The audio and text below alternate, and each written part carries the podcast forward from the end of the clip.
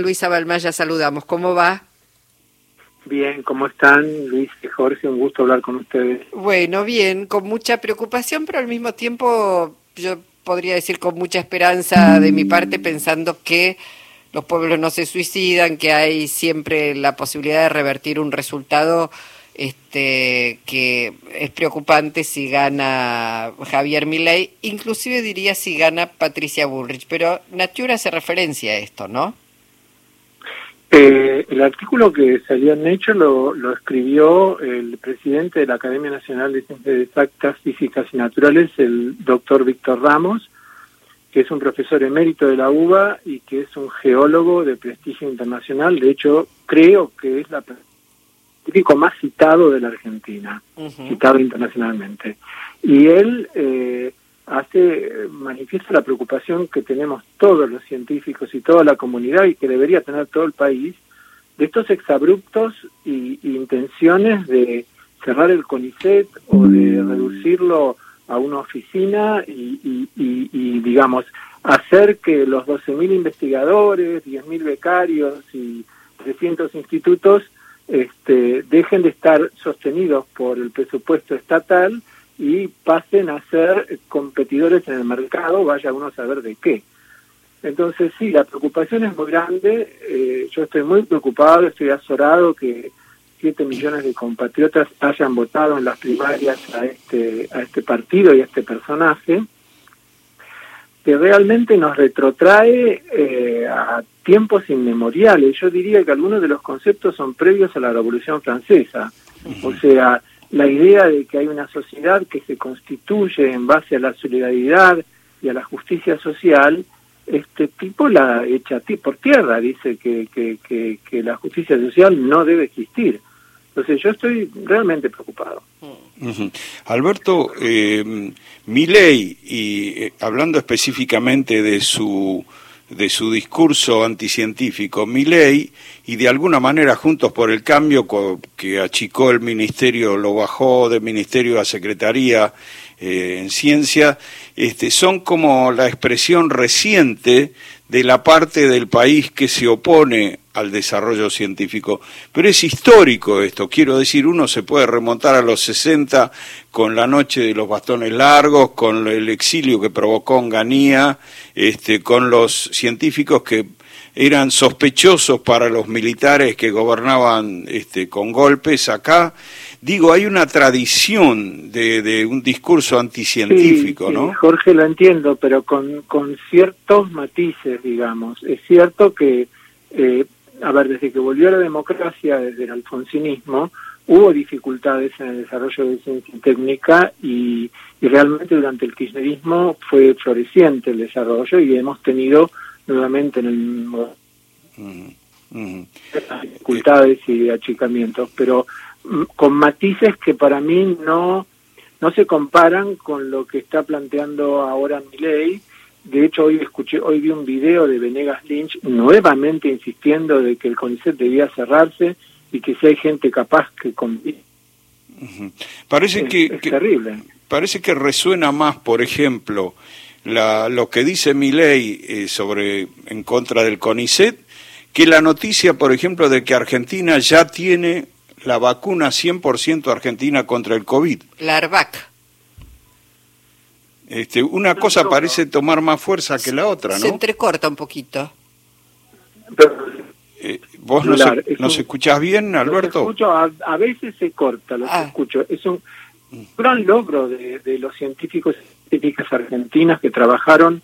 Eh, es una vacuna que nos va a permitir independizarnos para el caso de los refuerzos, que es la mayor parte de la población que necesita refuerzos, ya prácticamente hay muy pocos que nunca se vacunaron, y es, es realmente un logro tecnológico, un logro eh, de soberanía científica, y que lo ninguneen, porque no solo mi ley, yo creo que también los, los grandes diarios lo están ninguneando, es una vergüenza. Es, bueno, eh, eh, es, muy, es muy difícil eh, a veces plantearle a, la sociedad cuando está tan desinformada, porque como señala Alberto, bueno, los grandes medios invisibilizan una cantidad de cosas. Esta vacuna fue desarrollada íntegramente por este, científicos y técnicos argentinos en una asociación. exacto, es una asociación entre la universidad, empresa farmacéutica nacional y bueno, fue la que lideró el desarrollo de la vacuna. Es una vacuna que es muy segura porque se está hecha con los métodos clásicos de preparación de proteínas antigénicas y ha sido probada. Y la verdad es que debemos estar deberíamos estar todos más allá de nuestras posiciones políticas muy felices. Pero bueno no es así. No es así porque hay sectores que realmente demonizan a, a los científicos ha habido situaciones de agresión no sé si ustedes supieron hace unas semanas este, dos becarias geólogas del CONICET en La Plata andando en una camioneta que tenía el logo del CONICET, un individuo las persiguió con el coche y, las miró firme y le dijo, tienen miedo, ¿no? Bueno, en diciembre se van. Como si los científicos fuéramos eh, los este, culpables de, situaciones que deben ser eliminadas. La verdad es que es muy extraño esto. No, no, es muy... Eh, pre, eh, no, pre, es muy, digo, cuando sale Victoria Villarruel a defender a la dictadura militar, es una situación muy similar, digamos, están proponiendo lo mismo, somos los dueños de la vida y de la muerte, de los que se quedan y se van del país. Eh, esto es gravísimo, que no, parte de la sociedad no lo perciba. No, y yo creo que hay una, un corte Ay, se entrecorta, Alberto, perdón. Eh, no sé si se está desplazando, pero... No, yo estoy firme. Ahí, ahora, ahí lo escuchamos bien. Hay un, hay un corpus de, de definiciones éticas de esta gente que son terribles, ¿no? La propiedad de los hijos, la venta de órganos, la renuncia a la paternidad, eh, el hecho, por ejemplo, que han llegado a decir que si hay que asfaltar una calle, si no es rentable, no lo tiene que hacer el Estado, vecinos se junten, que tengan que pagar su hospital, su educación con vouchers, que desconozca el, calentamiento global, eh, hasta se la tiró con el Papa y con el Vaticano, en fin, es, ese es un paquete muy poco digerible, muy poco digerible. Sí, yo creo que encima, ante esos logros que recién mencionábamos, como lo de la vacuna, por otro lado, uno ve como este TN tiene el zócalo que dice el país paralizado, como si este, un, problema de precios en algunos supermercados fuera la expresión de que todo el país está este, congelado, paralizado, sin producir nada. Este, después de una semana, por ejemplo, de récords turísticos, es, eh, sorprendente la, este, el acompañamiento que tienen estos discursos de la derecha, ¿no? En los grandes medios. por supuesto, por supuesto. Ellos eh, hay cosas muy en común. De hecho, el propio Macri, yo, yo lo veo como a Macri pensando que él se equivocó en su gobierno y que tendría que haber sido mucho más duro y que ahora su delfín en la dureza es mi ley. Entonces, para mí Macri y mi ley son lo mismo. Y yo, que no soy candidato a nada, no tengo ningún problema en decir que para mí mi ley es fascista. Porque el fascismo no se construye sobre el fascismo de los votantes, sino sobre cómo se eh, engaña y se dirige a los votantes hacia ciertos conceptos que en realidad favorecen lo individual por sobre lo colectivo. Mm. Eh, habrá de todas maneras, la política tendrá que volver a repensar cómo, cómo llega mejor a la sociedad, cómo dialoga con la sociedad, cómo da respuesta a las necesidades, para que no surjan estos personajes que después arrasan, ¿no? Porque eh, digo, 7 millones de votos son muchos votos, son muchos votos detrás de Muchos votos y a veces uno ve también eh, alumnos de la universidad pública o incluso graduados de la universidad pública que pudieron estudiar gracias a que es de alta calidad y es gratuita y que de repente votan a mi ley porque quizás piensen a mí no me va a tocar o yo no tengo nada que ver con eso. En fin, hay, hay como un pensamiento simple Miren, quiero decir algo que no, no sé si... Yo creo que eh, el verdadero triunfo del capitalismo no fue la caída del muro, son el apogeo de las redes sociales. El apogeo de las redes sociales permite la difusión de conceptos no comprobados, no sustentados, que son adoptados por grandes masas de la población como si fueran ciertos.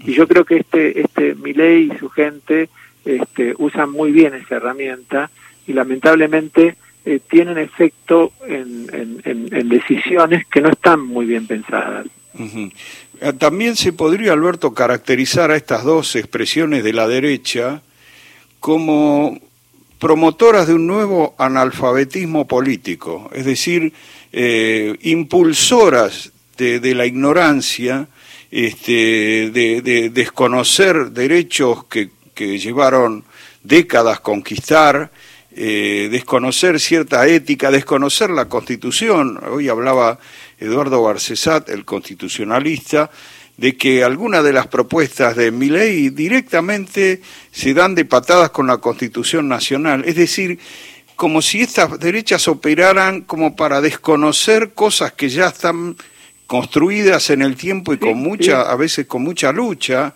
en la historia argentina, ¿no? Promotoras de un nuevo analfabetismo, digamos. Sí, sí, yo diría, eh, parafraseando lo de civilización y barbarie, no son la civilización. Lo que ellos proponen es una barbarie, es un sálvese quien pueda en, eh, y como pueda, sin protección del Estado. Y, bueno, uno debe preocupar, preguntarse si los pueblos se equivocan. Y sí, los pueblos se pueden equivocar, creo yo. Lamentablemente es así. Bueno, ojalá el pueblo tenga la, capacidad suficiente de eh, revertir, digamos, su, su posicionamiento.